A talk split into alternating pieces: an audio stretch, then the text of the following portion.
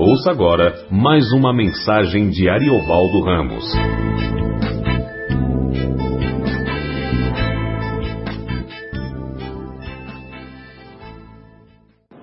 Bom, boa noite, a graça a paz do Senhor. É sempre bom estarmos juntos, porque nós estamos aqui para prestar ao Senhor o culto que lhe é devido.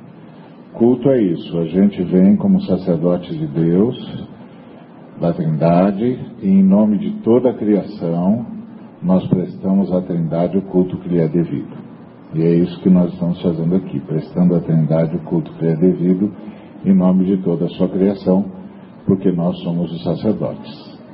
Então é sempre um privilégio esse momento, porque esse é um momento de prestação de culto àquele que o merece, faz jus ao culto e que nos ordenou sacerdotes para que, em nome de toda a sua criação, prestássemos a Ele o culto que lhe é devido.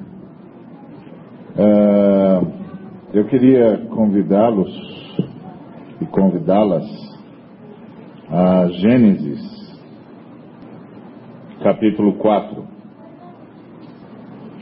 Nós vamos ler a partir do versículo de número 16. Gênesis capítulo 4, a partir do versículo de número 16. Retirou-se Caim da presença do Senhor e habitou na terra de Nod, a oriente do Éden. E coabitou Caim com sua mulher, ela concebeu e deu à luz a Enoque. Caim edificou uma cidade e lhe chamou Enoque, o nome de seu filho. A Enoque nasceu-lhe Irade, Irade gerou a Meujael, Meujael a Metusael e Metusael a Lameque. Lameque tomou para si duas esposas, o nome de uma era Ada e a outra se chamava Zilá. Ada deu à luz a Jabal, este foi pai dos que habitam em tendas e possuem gado. O nome de seu irmão era Jubal, este foi pai de todos os que tocam harpa e flauta. Zilá, por sua vez, deu à luz a Tubal Artífice de todo instrumento cortante, de bronze e de ferro. A irmã de Tubal Caim foi Naamá. E disse Lameque às suas esposas, Ada e Zilá, ouvi-me, vós mulheres de Lameque, escutai o que passo a dizer-vos. Matei um homem porque ele me feriu e um rapaz porque me pisou. Sete vezes se tomará vingança de Caim, de Lameque, porém, setenta vezes sete. Tornou Adão a coabitar com a sua mulher, e ela deu à luz um filho, a quem pôs o nome de Sete. Porque, disse ela, Deus me concedeu outro descendente em lugar de Abel, que Caim matou. A Sete nasceu-lhe também um filho, qual, ao qual pôs o nome de Enos. Daí se começou a invocar o nome do Senhor. E agora eu gostaria de ler o versículo 8 de Gênesis 5. Todos os dias de Sete foram 912 anos. E morreu. Enos viveu 99 anos e gerou a Cainá. Depois que gerou a Cainá, viveu Enos 815 anos, teve filhos e filhas. Todos os dias de Enos foram 905 anos e morreu. E aí vamos dar um salto até uh, o versículo 24. Ou versículo 23. Todos os dias de Enoque foram 365 anos. Andou Enoque com Deus e já não era, porque Deus o tomou para si. Metusalém viveu 187 anos e gerou Alameque. Depois que gerou Alameque, viveu Metusalém 782 anos e teve filhos e filhas. Todos os dias de Metusalém foram 969 anos e morreu. Lameque viveu 182 anos e gerou um filho, e pôs-lhe o nome de Noé, dizendo: este nos consolará dos nossos trabalhos e das nossas fadigas e das fadigas de nossas mãos nesta terra que o Senhor amaldiçoou. Depois que gerou a Noé, viveu Lameque 595 anos e teve filhos e filhas. Todos os dias de Lameque foram 767 anos e morreu. Ela não é da idade de 500 anos e gerou a Sem, Cão e Jafé. E agora eu gostaria de é, que nós dessemos um, um pulo até Gênesis 6. E vamos ler o versículo de número 8. Ou melhor, vamos começar com o versículo de número 7. Disse o Senhor: Farei desaparecer da face da terra o homem que criei, o homem e o animal, os répteis e as aves dos céus, porque me arrependo de os haver feito. Porém, Noé achou graça diante do Senhor. Eis a história de Noé. Noé era homem justo e íntegro entre os seus contemporâneos. Noé andava com Deus. Versículo 13. Então disse Deus a Noé: Resolvi dar cabo de toda a carne, porque a terra está cheia de, da violência dos homens, e, eu, e eis que os farei perecer juntamente com a terra. Faze uma arca de tábuas de cipreste. Nela farás compartimentos e a calafetarás, com betume por dentro e por fora. Deste modo a farás. Vamos orar? Obrigado, Senhor, por tua palavra. Obrigado por tudo que o Senhor já ministrou. E mais uma vez nós imploramos que o Senhor fale conosco, para a tua honra para a tua glória, em nome de Jesus. Amém. Bom, nós temos aqui milênios, não é? Nesse texto aqui que nós lemos tem milênios. Essa capacidade da Bíblia de ser sintética. E eu queria chamar a atenção dos irmãos para algumas coisas. Primeiro, começar com Caim. O Caim matou o irmão e e foi punido por Deus. O Caim, é, quando Deus disse para a serpente que a mulher teria uma criança e que essa criança esmagaria a cabeça da serpente, ele prometeu um salvador. Quando Caim nasceu, a Eva pensou que Caim era o salvador. E o Caim cresceu com essa perspectiva de que ele seria o, a criança prometida por Deus. Até que ele e o irmão foram prestar um culto para Deus.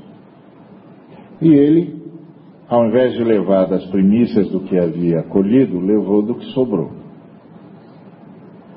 Já o Abel levou o melhor que tinha. Então Deus aceitou o culto de Abel, mas não aceitou o culto de Caim.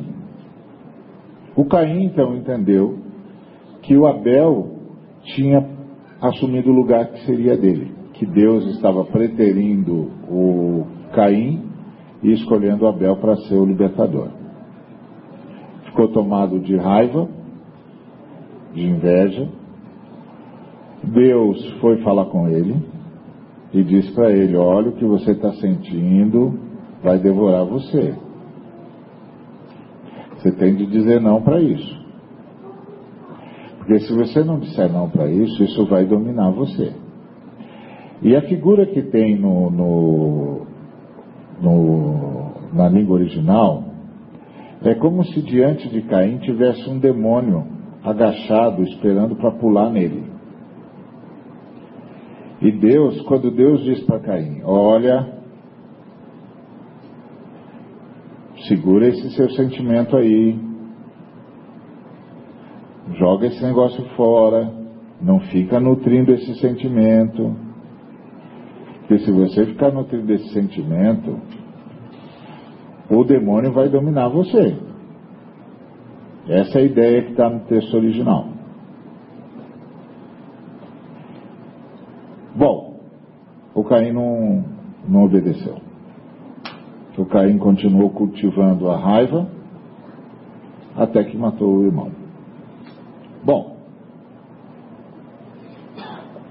Deus vai até o Caim pergunta onde é que está o irmão, ele diz que não é guardião do irmão. E aí Deus diz para ele assim: Olha, o sangue do seu irmão está pedindo vingança. O sangue do seu irmão está clamando a mim. E aí, ao invés de Deus dar pena capital para o Caim, ou seja, ao invés de Deus matar o Caim, Deus desterra o Caim. Deus diz para Caim que ele vai ser errante, que ele não vai ter parada na terra, que ele não vai ter lugar de descanso, que ele não vai é, conseguir que a terra dê alimento para ele. Por que, que Deus não está dando a pena capital? Porque Deus não está prescrevendo, não está querendo prescrever o, o assassinato como um crime passível de ser cometido. Porque de fato o que Deus está querendo é que Caim seja uma presença desterrada o tempo todo diante de todos, para que todos vejam que o assassinato é uma coisa que não se deve nem se pode fazer. Porque se você prescreve a punição a um crime e de, delineia o crime, você transforma o crime numa possibilidade. Agora ele faz parte das possibilidades humanas. Deus queria mandar um recado para a humanidade que levasse a humanidade a pensar que o assassinato não está como uma das nossas possibilidades e que um sujeito que mata o outro perde o direito à vida normal, perde o direito de, de se alimentar da terra, perde o direito de encontrar descanso, perde o direito de encontrar lugar para morar, perde o direito de encontrar paz, perde o direito de encontrar pousada, perde o direito de encontrar guarida, vira um errante na história, um andarilho, um andrajoso na história. Ele perde o direito à vida. Não é só que ele, ele, ele é executado, ele perde o direito a desfrutar da vida. E da pior forma possível, que é andando errante na terra, sem paz, sem perspectiva, sem guarida, sem pousada e sem comida. Porque a terra vai rejeitá-lo. Essa é a ideia. Mas o Caim deu um nó na sentença divina. Ele deu um nó. Ao invés de, de se tornar um camarada errante, ele fundou uma, uma cidade. Ele fundou uma cidade e, inclusive, deu, deu o nome da cidade, deu por nome para a cidade o nome do seu próprio filho. Ou seja, ele mandou um recado para Deus. Eu não só vou ficar, vou me impor, como eu vou fazer um nome e uma geração. E, e como é que ele conseguiu isso? Como é que um sujeito desterrado, errante, condenado à, à vida errática, a não ter guarida, a não ter paz, a não ter comida, consegue fundar uma cidade. Ele convenceu as pessoas que a marca que ele tinha, porque quando Deus disse que ele ia ser um errante, ele disse assim: O senhor está me desterrando. E as pessoas vão querer fazer comigo o que eu fiz com meu irmão, vão me matar. Aí Deus disse: Eu vou pôr uma marca em você para eles saberem que você está sob minha disciplina e que você agora é um errante. O Caim conseguiu convencer as pessoas de que a marca dele não era a marca de um ser errático, mas é a marca de um ser ungido. Por isso ele consegue aglutinar as pessoas em torno dele. Ele foi o primeiro sujeito a inventar o que nós chamamos hoje de religião. ou de religiosidade. Que é essa coisa de ficar venerando seres especiais e situações especiais.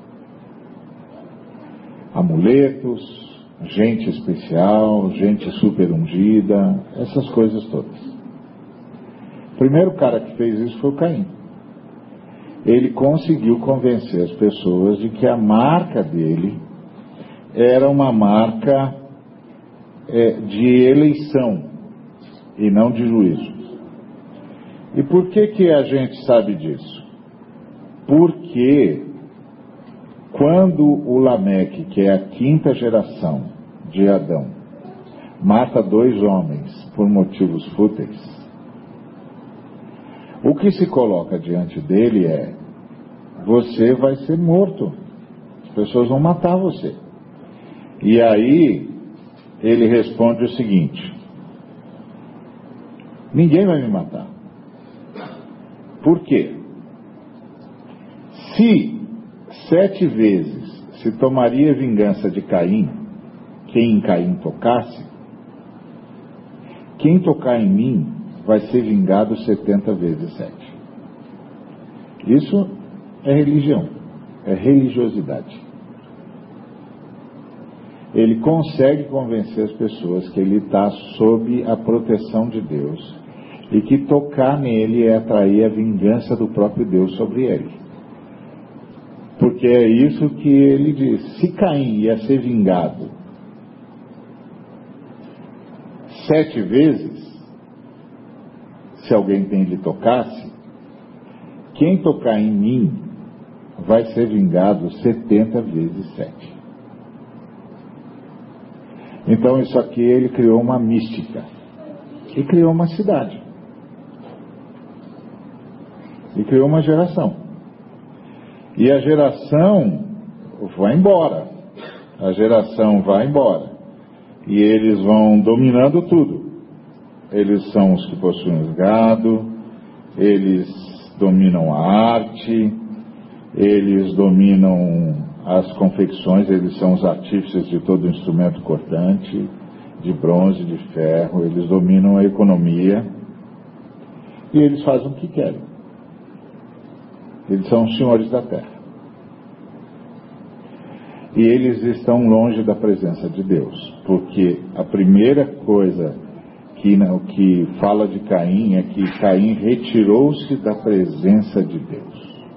Eles romperam com Deus. Eles romperam com Deus, se estabeleceram na terra, criaram uma cidade. A cidade se impõe à terra, então aquilo que Deus disse para ele: A terra não vai te dar alimento, agora vai. Agora vai, porque agora ele tem uma cidade e a cidade se impõe à terra. E isso é verdade até hoje. Tem um, tem um tempo para colher arroz, mas nós comemos arroz todo dia. Nós, a cidade. Porque a cidade se impõe à terra. Tem um tempo para colher feijão, mas nós comemos feijão todo dia. Então nós nos impomos à terra. E ele faz a mesma coisa. E quando Lameque, que é a quinta geração dele, quinta geração, ele é o quinto camarada na família, quinta geração. Caim é o tataravô de Lameque. Ele então assume a liderança da cidade. Esse negócio está indo de pai para filho. Ele assume a liderança na cidade, faz o que quer e usa a mesma mística. Ele não tem mais o sinal de Caim, mas ele tem a mesma mística de Caim. Se tocassem Caim, seriam vingados sete vezes. Se tocar em mim, vão ser vingados setenta vezes sete.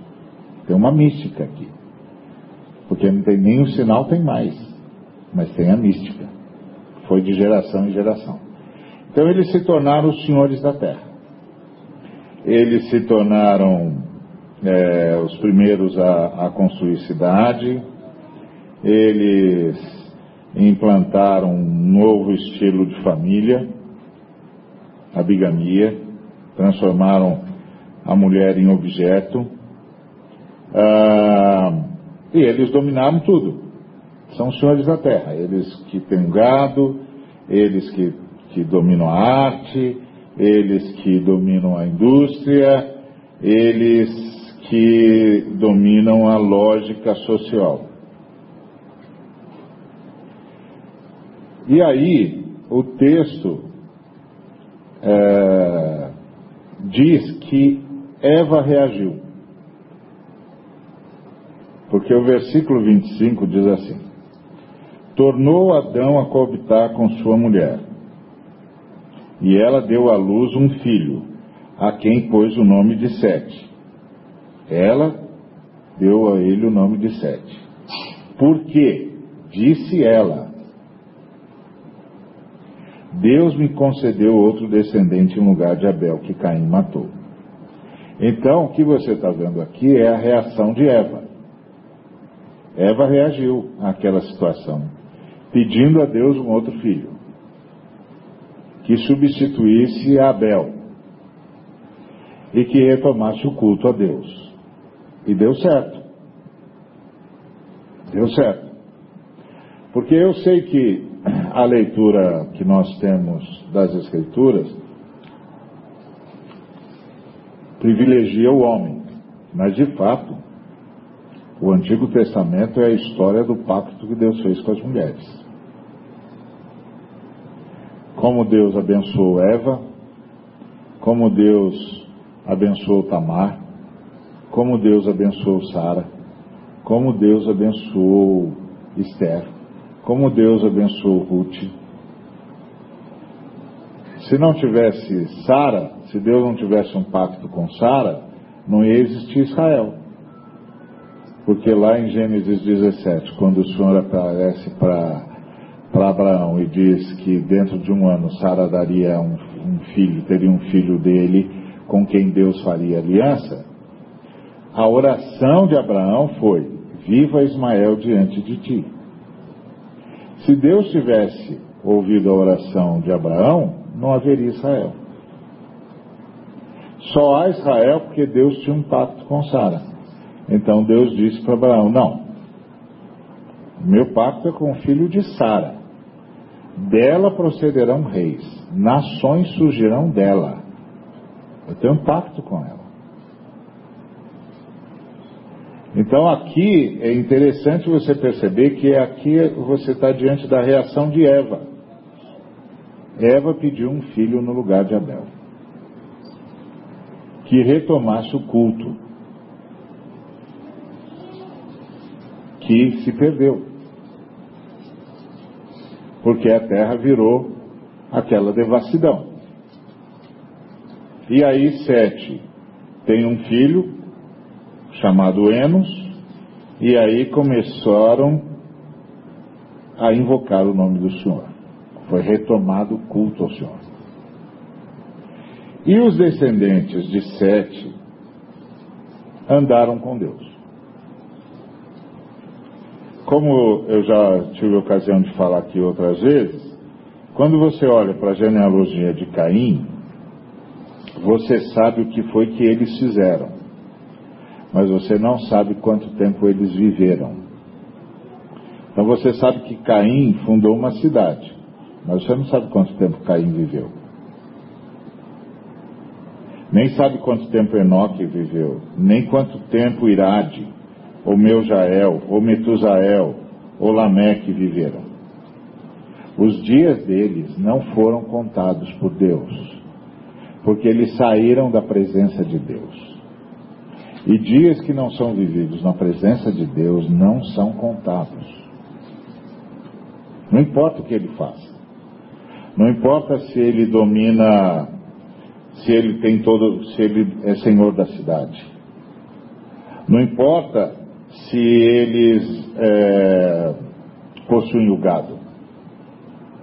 Não importa se são eles que dominam a arte. Não importa se são eles que dominam a indústria. Não importa. Eles não viveram na presença de Deus. E os dias deles não foram contados. Parece que eles realizaram muita coisa, mas na verdade eles não realizaram nada, porque os dias deles não foram contados. Em compensação, quando Sete vem como resposta à oração de Eva,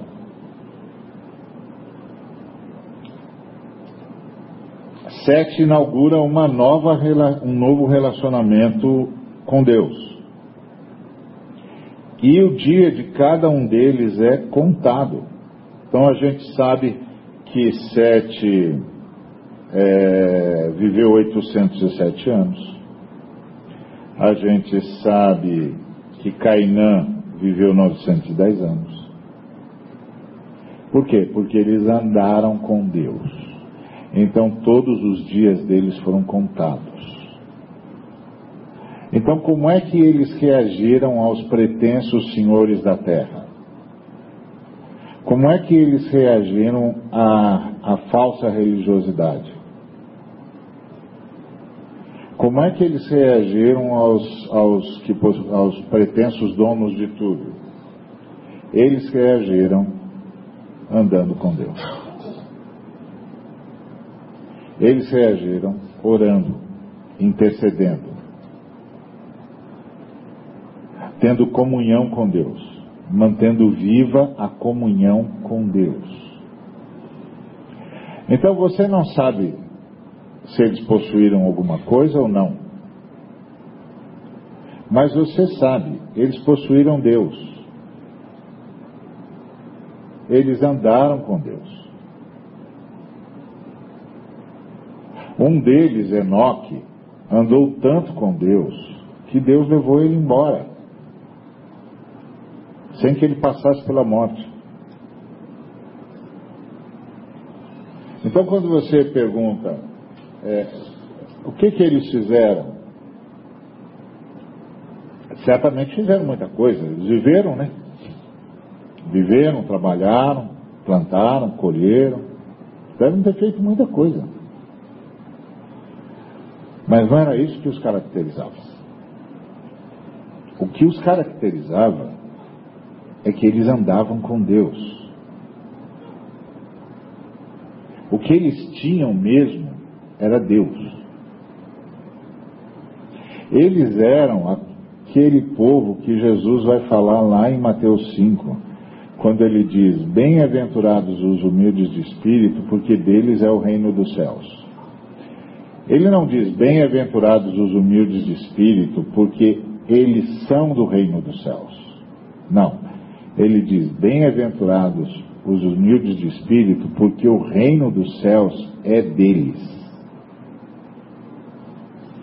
O que é que eles têm? O reino dos céus, o reinado de Deus, a comunhão com Deus, a presença com Deus e a presença de Deus. Isso é o que eles têm. E os dias deles são contados. Cada dia deles é contado por Deus cada dia deles valeu a pena ser vivido. E qual foi o resultado disso? O resultado disso é que eles venceram os descendentes de Caim. E como é que eles venceram os descendentes de Caim? Os descendentes de Caim levaram a terra para o juízo. Mas os descendentes de Sete evitaram que a humanidade desaparecesse. Evitaram que os animais desaparecessem. Mantiveram o planeta. Porque andaram com Deus. Então, às vezes, a gente olha para a nossa volta e a gente tem a impressão de que tudo se perdeu. A religiosidade se perdeu porque agora a religiosidade é uma mística falsa. Como Caim e Lameque. É uma mística. A mística de Lameque diz, não, se, se meu tataravô, se tocasse no meu tataravô, quem tocasse no meu tataravô seria vingado sete vezes. Quem tocar em mim será vingado 70 vezes 7. Por quem? Por Deus. Eles tomaram Deus para si. Na, no discurso. Isso é uma mística. Se você perguntasse para Sete, por que, que, você, que, que Deus vai vingar 70 vezes 7 quem tocar em você? Você nem tem marca. Então o que, que levou Lameque a dizer isso? Uma mística. Tem uma mística montada aqui. É a mesma mística que você vê na falsa religiosidade. O que é que caracteriza a falsa religiosidade? O chamar a atenção para o homem. Quando o camarada diz assim, eu sou ungido do Senhor, isso é, um, é uma falsa religiosidade. Quando o camarada diz assim, não, se eu, pra, vem aqui que eu vou orar por você, porque se eu orar por você vai acontecer isso e aquilo, isso é uma falsa religiosidade. É a mesma mística de Caim e de Lameque. Eu estava em, em, Trindade, cheguei hoje cedo de lá. É, Trindade é uma cidade limítrofe a Goiânia. Aliás, nas suas orações, orem pela igreja que está em Trindade, porque a, a, é uma igreja hipercatólica, mas assim, ser uma igreja hipercatólica não é um problema. Mas lá é um problema. Por que, que lá é um problema? Porque eles criaram uma imagem de Deus Pai. Você acredita num negócio desse? Eles criaram uma imagem de Deus Pai. Tem uma imagem, uma imagem de Deus Pai. Que loucura é essa? Isso é a coisa mais assintosa que eu já tinha visto. Então você entra na cidade, tem quatro estátuas juntas. É, a pomba, é, tipificando o Espírito Santo, Jesus, Maria e um, um, um homem idoso, de barbas brancas, calvo, é verdade, carregando o mundo na mão. E aí eles dizem que aquela estátua é a imagem de Deus Pai. Eu olhei para aquilo e falei, que isso? E o que é pior é o seguinte, que ah, os evangélicos naquela cidade são 40% da cidade. 40% da cidade é evangélica. Aí eu perguntei para o camarada, por que, que vocês não reagem a isso? Por que, que vocês não dizem? Vocês têm de denunciar isso. Aí o camarada me disse, porque, igreja, porque a, os evangélicos são divididos. Como assim divididos? Divididos no quê? Aí ele me contou o seguinte, que no mês de julho, se eu não me engano, tem o que eles chamam de a festa do Divino Pai Eterno, que é em homenagem a essa estátua. Que eles juram que é a imagem. Gente, eu fiquei escandalizado, fiquei escandalizado. Eu falei, gente, eu nunca vi uma coisa tão assintosa na minha vida. Eu não tinha visto. Não sabia que eles podiam chegar nem a esse ponto. Porque uma coisa é você ter uma imagem de Jesus, Jesus passou entre nós, supõe-se que. Outra coisa é você ter uma imagem dos irmãos e irmãs que foram mártires, que deram testemunho. Está errado, não era para ter, mas pelo menos está. É, teve mesmo, Antônio, ah, teve. É, é, elementos, seres da história. Não é para rezar para eles, é pecado, não é nem para ter imagem deles. Mas eles pelo menos tiveram. Tá, eu sei quem é quem, de quem você está falando. Agora, quando o camarada faz uma imagem e diz que aquela imagem é a imagem de Deus Pai. Você fala, não, não, peraí, peraí, peraí, peraí, peraí. Agora vocês atravessaram todas as fronteiras. Agora, agora para aí. Mas aí, o que que acontece? No mês de julho, eles têm a festa do Divino Pai Eterno. É uma cidade de 120 mil pessoas que nesse período recebe 500 mil. Então a prefeitura obriga você a alugar a sua calçada para as barraquinhas que servem de infraestrutura para a festa. E, inclusive, obriga você a, construir até um determinado limite de altura, porque não pode ter nenhum prédio maior do que a Basílica do Divino Pai Eterno. E você, de qualquer lugar da cidade, tem de ver a Basílica. E aí, você aluga. Se você decidir, não, eu não vou alugar. Então, se o imóvel for seu, você vai ter um problema com a prefeitura. A prefeitura vai marcar você. Porque você vai vai lutar, vai, vai, vai chamar a Constituição e ninguém vai te obrigar. Mas você vai ficar marcado na cidade.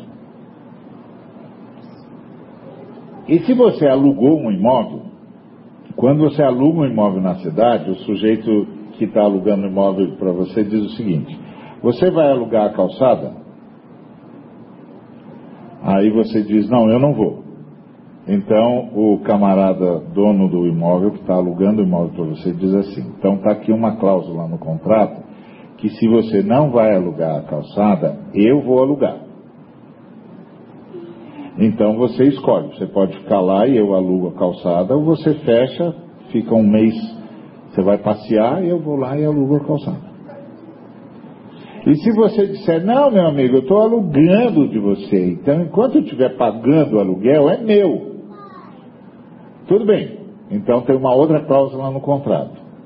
No mês de julho, você que não vai alugar a calçada e não vai deixar o proprietário alugar a calçada, paga o aluguel em dobro. Então, se você pagava 100 reais de aluguel, você vai, em julho você vai pagar 200. Porque você não quer alugar a calçada. Olha que isso é a idade média em pleno século XXI. E aí eu disse, vocês não reagem a isso? Aí ele disse, não, porque nós estamos divididos, que metade das igrejas ganha dinheiro com o aluguel da calçada. Aí eu falei, meu, é, aqui é para rasgar as vestes mesmo. Aqui é para rasgar as vestes, se vestir de pano de saco e cinzas e, e, e é, é. Então você imagina. Então quando vocês estiverem orando, lembre-se dos irmãos sérios que estão lá. Eles estão enfrentando uma batalha desse nível em pleno século 21.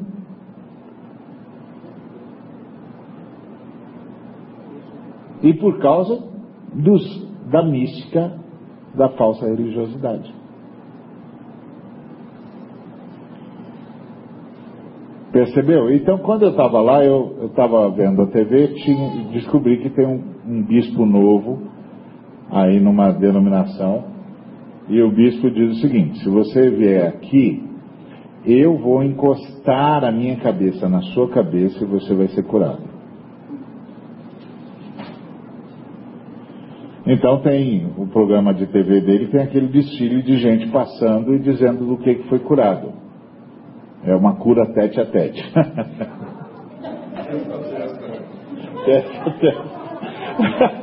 Essa é a segunda coisa que eu sei. Você tinha de chorar, você fala, não, não adianta chorar, não tem lágrima mais que, que paga um negócio desse. Então, isso é religiosidade falsa. Porque chama a atenção não para Deus, não para o Cristo, não para a Trindade Santa, chama atenção para um ser humano. Exalta um ser humano. E diz que aquele ser humano é especial. Que aquele ser humano está carregado de poder. Isso é a mesma mística de Caim e de Lameque. Então, o estar fora da presença de Deus não significa estar fora da religiosidade.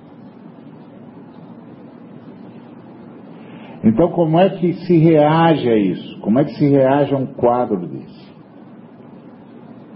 Eva reagiu. Eva pediu um novo filho para Deus que substituísse Abel. Ou seja, que retomasse o culto verdadeiro ao verdadeiro Deus. Por isso, o segredo da vida cristã é andar com Deus. Quando você anda com Deus, Deus vai conduzindo a gente nas ações libertadoras. Como conduziu Noé. Ele chegou até Noé e disse: Noé, a situação ficou insustentável. Eu vou, eu vou ter de julgar a terra. Mas é, você é o representante da família que esteve comigo andando em graça e sob a graça.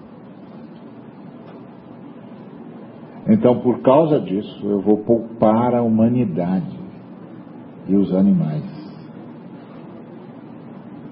Você vai construir uma arca.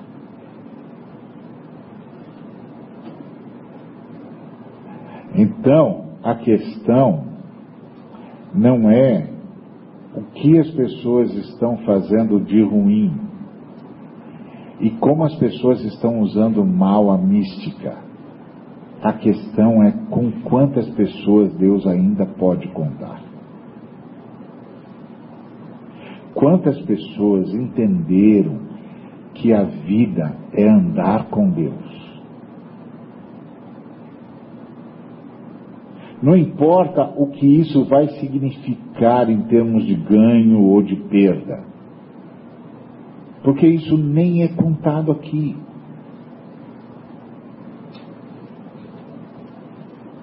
Essa geração de Sete e de Enos se torna uma geração com quem Deus pode contar. E não só Deus pode contar, a humanidade pôde contar. Porque senão nós teríamos sido erradicados do universo. E nós não fomos erradicados do universo não por causa de pessoas que fizeram isso ou aquilo, mas por causa de pessoas que andaram com Deus, cujos dias foram contados por Deus. Foram dias que valeu a pena viver. E essa tem de ser a nossa, nosso gabarito. Que a gente está vivendo diante de Deus, em comunhão com Deus, e que estamos vivendo uma vida que vale a pena viver. Isso não passa pelo que ganhamos ou pelo que perdemos. Passa por termos Deus e por Deus nos ter. Essa é a diferença. Isso é extraordinário. Isso faz toda a diferença. Isso é a resistência de Eva. Eva pediu a Deus um filho que retomasse o culto. E Deus deu. Então, essa é a nossa oração. A nossa oração é que o culto ao Deus verdadeiro seja retomado na nossa vida. Seja retomado em nós e a partir de nós. Porque às vezes a gente pensa assim, eu vou, eu vou exortar Lameque, eu vou exortar Caim. Não adianta. Não adianta, é um milagre. Se não acontecer um milagre na vida dele, não vai acontecer nada. Então, a reação é voltar-se para Deus. A reação é pedir a Deus que retome o culto em nós e através de nós. De modo que cada dia nosso seja vivido na presença dEle. Isso vai fazer diferença na história. Se não fizer hoje, fará amanhã. Se não fizer amanhã, fará daqui a um milênio. Mas fará diferença na história. E isso vai salvar a história. Essa geração de sete salvou a história. Que andou com Deus. Essa, é isso que é a única, o único diferencial na vida. Ter tudo que, que os descendentes de Caim tiveram não é diferencial nenhum. Ah, eles foram senhores do gado, foram senhores da, da, da arte, foram senhores da indústria. Tá. Isso em si não é nem bem nem mal. Não faz diferença. Para a história para o projeto de redenção. Não faz diferença. O que faz diferença é se a gente andou com Deus. Isso é que faz diferença. Isso é que vai fazer diferença na história da redenção. Porque Deus está num projeto redentor. E nós estamos engajados com Ele nesse projeto redentor. Nós já somos redimidos. Mas nós estamos com a nossa comunhão com Deus, é, é, mantendo a sociedade, mantendo a sociedade, e com as nossas boas obras, mantendo a realidade.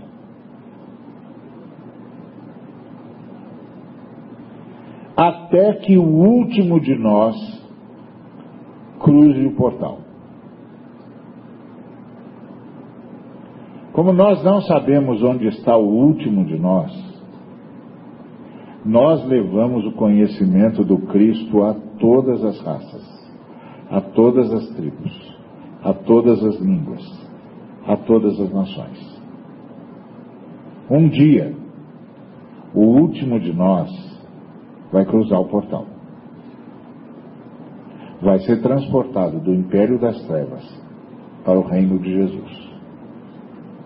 Quando isso acontecer, as trombetas soarão. E acabou. Até que isso aconteça, o que Deus espera é que nós andemos com Ele que nós sustentemos o culto, que nós anunciemos o Cristo por palavras e por obras a todas as raças, a todas as tribos, a todas as línguas, a todas as nações. Para que a voz dele encontre as suas ovelhas. Porque ele disse: eu tenho outras ovelhas que não são desse aprisco. Elas ouvirão a minha voz e me seguirão. E haverá um só rebanho e um só pastor. Então qual é o nosso papel?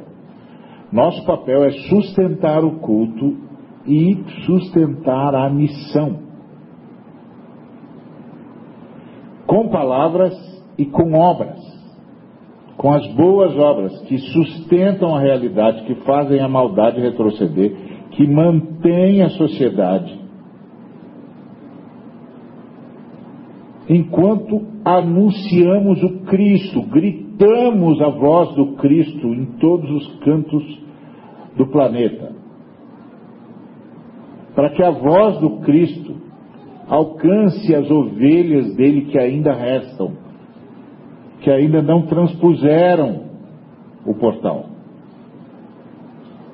que ainda não foram arrancadas do império das trevas. Quando o último de nós cruzar o portal, as trombetas soarão. Porque foi isso que Jesus disse. Este evangelho do reino será anunciado a todas as nações. E então virá o fim. Então, esse é o nosso papel. Nós temos de sustentar o culto e a missão. Espalhando a voz do Cristo. Então, a gente sustenta o culto andando com Deus, porque não é só não é só a mística, porque a mística, a religiosidade falsa também tem. Não é disso que nós estamos falando. É andando com Deus. Nessa comunhão. Nessa consciência de que eu sou do meu amado e ele é meu, e a bandeira dele sobre nós é o amor. Que nós o amamos acima de todas as coisas porque ele nos amou primeiro e nós amamos uns aos outros e ao próximo, e a todos os seres humanos, e com isso nós sustentamos o culto e através das boas obras sustentamos a história. E anunciamos o Cristo, fazendo a voz do Cristo chegar a todos os cantões do planeta para que a voz do Cristo seja reconhecida pelas suas ovelhas. Porque quando o último de nós atravessar o portal, acabou. Então é, esse, é nesse caminho que nós estamos. Porque salva a humanidade já está. Aí você diz assim, não, peraí, não, não, tá. Nós não estamos aqui, nós não somos salvos? Não tem milhões de irmãos salvos? Para você salvar uma espécie, você não precisa salvar todos os espécimes. Quando o camarada diz salvamos a espécie do mico-leão dourado, não quer dizer que salvou, salvamos a espécie do mico-leão dourado, não quer dizer que nós salvamos todos os espécimes mico-leão dourado. Quer dizer que nós salvamos um grupo de casais de mico-leão dourado suficiente para manter a espécie. A espécie está salva. Então, a espécie humana já está salva.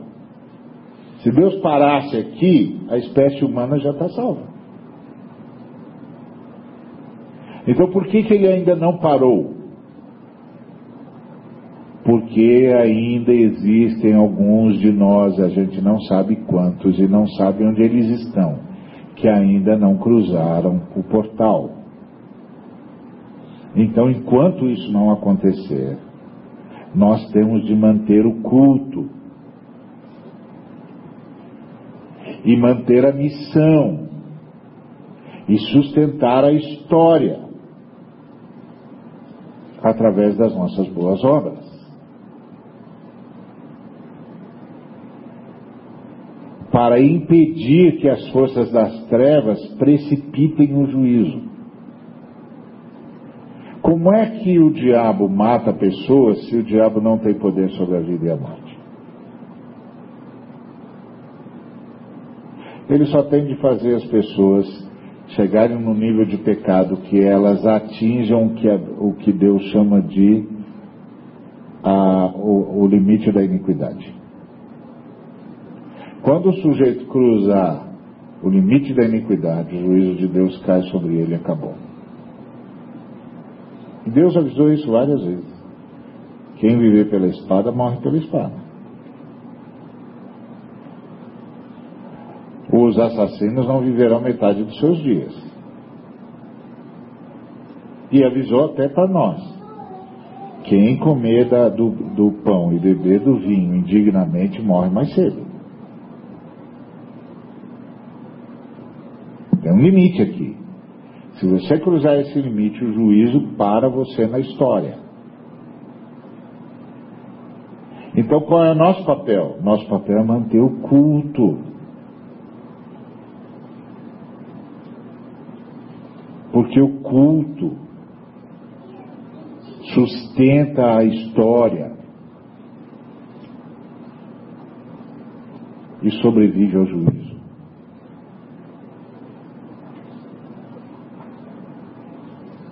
Percebe?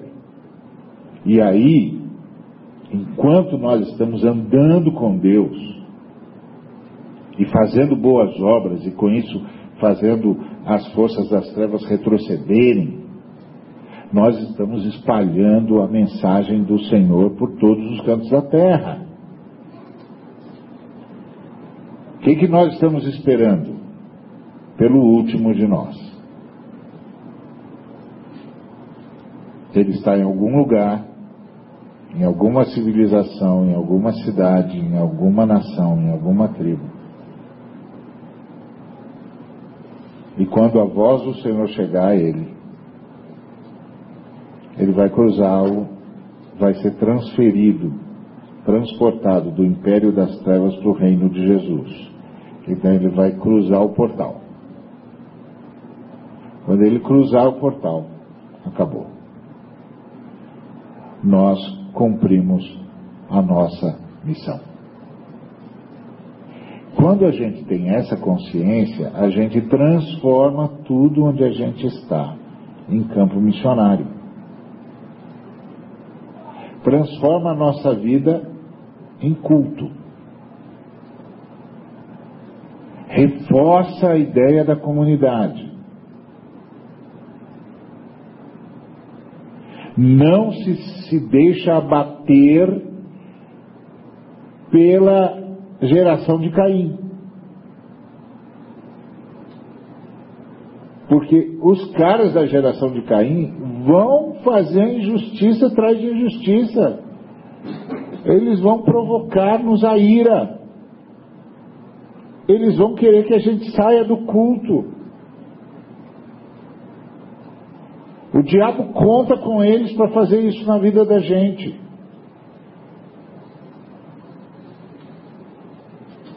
Porque o grande empecilho ao diabo é o povo de Deus sustentando o culto.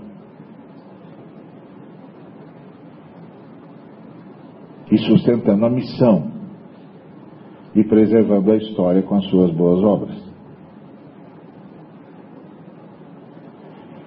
Quê? Porque nós estamos apressando a volta de Cristo. Como disse Pedro.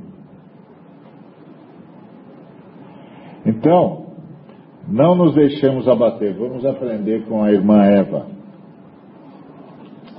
A irmã Eva, tá vendo? vamos aprender com a irmã Eva, vamos reagir. Vamos reagir a toda essa injustiça, vamos reagir a toda essa atrapalhada, vamos reagir a todo esse, esse imbróglio. Não entrando em parafuso diante da injustiça, diante da, da, da, da falsa religiosidade. Não. Vamos pelo caminho de sete de Enos. Vamos invocar o nome do Senhor. Vamos invocar o nome do Senhor. E é por isso que Jesus, quando os discípulos pedem para ele ensiná-los a orar, ele diz: Vós orareis assim Pai nosso que estás nos céus, santificado seja o teu nome. Que o culto ao Senhor seja sustentado. Amém? Então, não se deixe abater, não estranhe as perseguições, não estranhe a injustiça, não fica é, é, é, escandalizado com a falsa religiosidade. Isso é assim desde os tempos perdidos da memória. É a grande batalha que nós estamos travando há milênios. Há milênios. Mas nós a estamos vencendo. Porque apesar de tudo, o Cristo veio. Apesar de tudo, o Cristo ressuscitou. Está assentado à direita de Deus, está governando. Então nós temos de seguir o que os nossos irmãos do passado fizeram, continuar sustentando o culto. E continuar investindo em missão e fazendo missão. E fazendo boas obras para preservar a humanidade. Até que o último de nós cruze o portal. Seja transferido do império das trevas para o reino de Jesus Cristo. Amém? Então vamos orar. Pai, muito obrigado por essa palavra que o Senhor nos deu da resiliência dos santos. Que o Senhor encontrou em Eva e em toda a geração de Sete. Concede-nos que vivamos assim também Perdoa-nos quando nos deixamos abater pelos atos de injustiça que vêm da linhagem de Caim, da linhagem dos que se afastaram da presença de Deus, da tua presença. Sustenta-nos, Senhor, por tua graça, nesse caminho que nós nos sustentemos uns aos outros em intercessão e em solidariedade e em fraternidade. Dá-nos a graça de sermos eficazes na missão. E que por tua graça também sejamos eficazes nas boas obras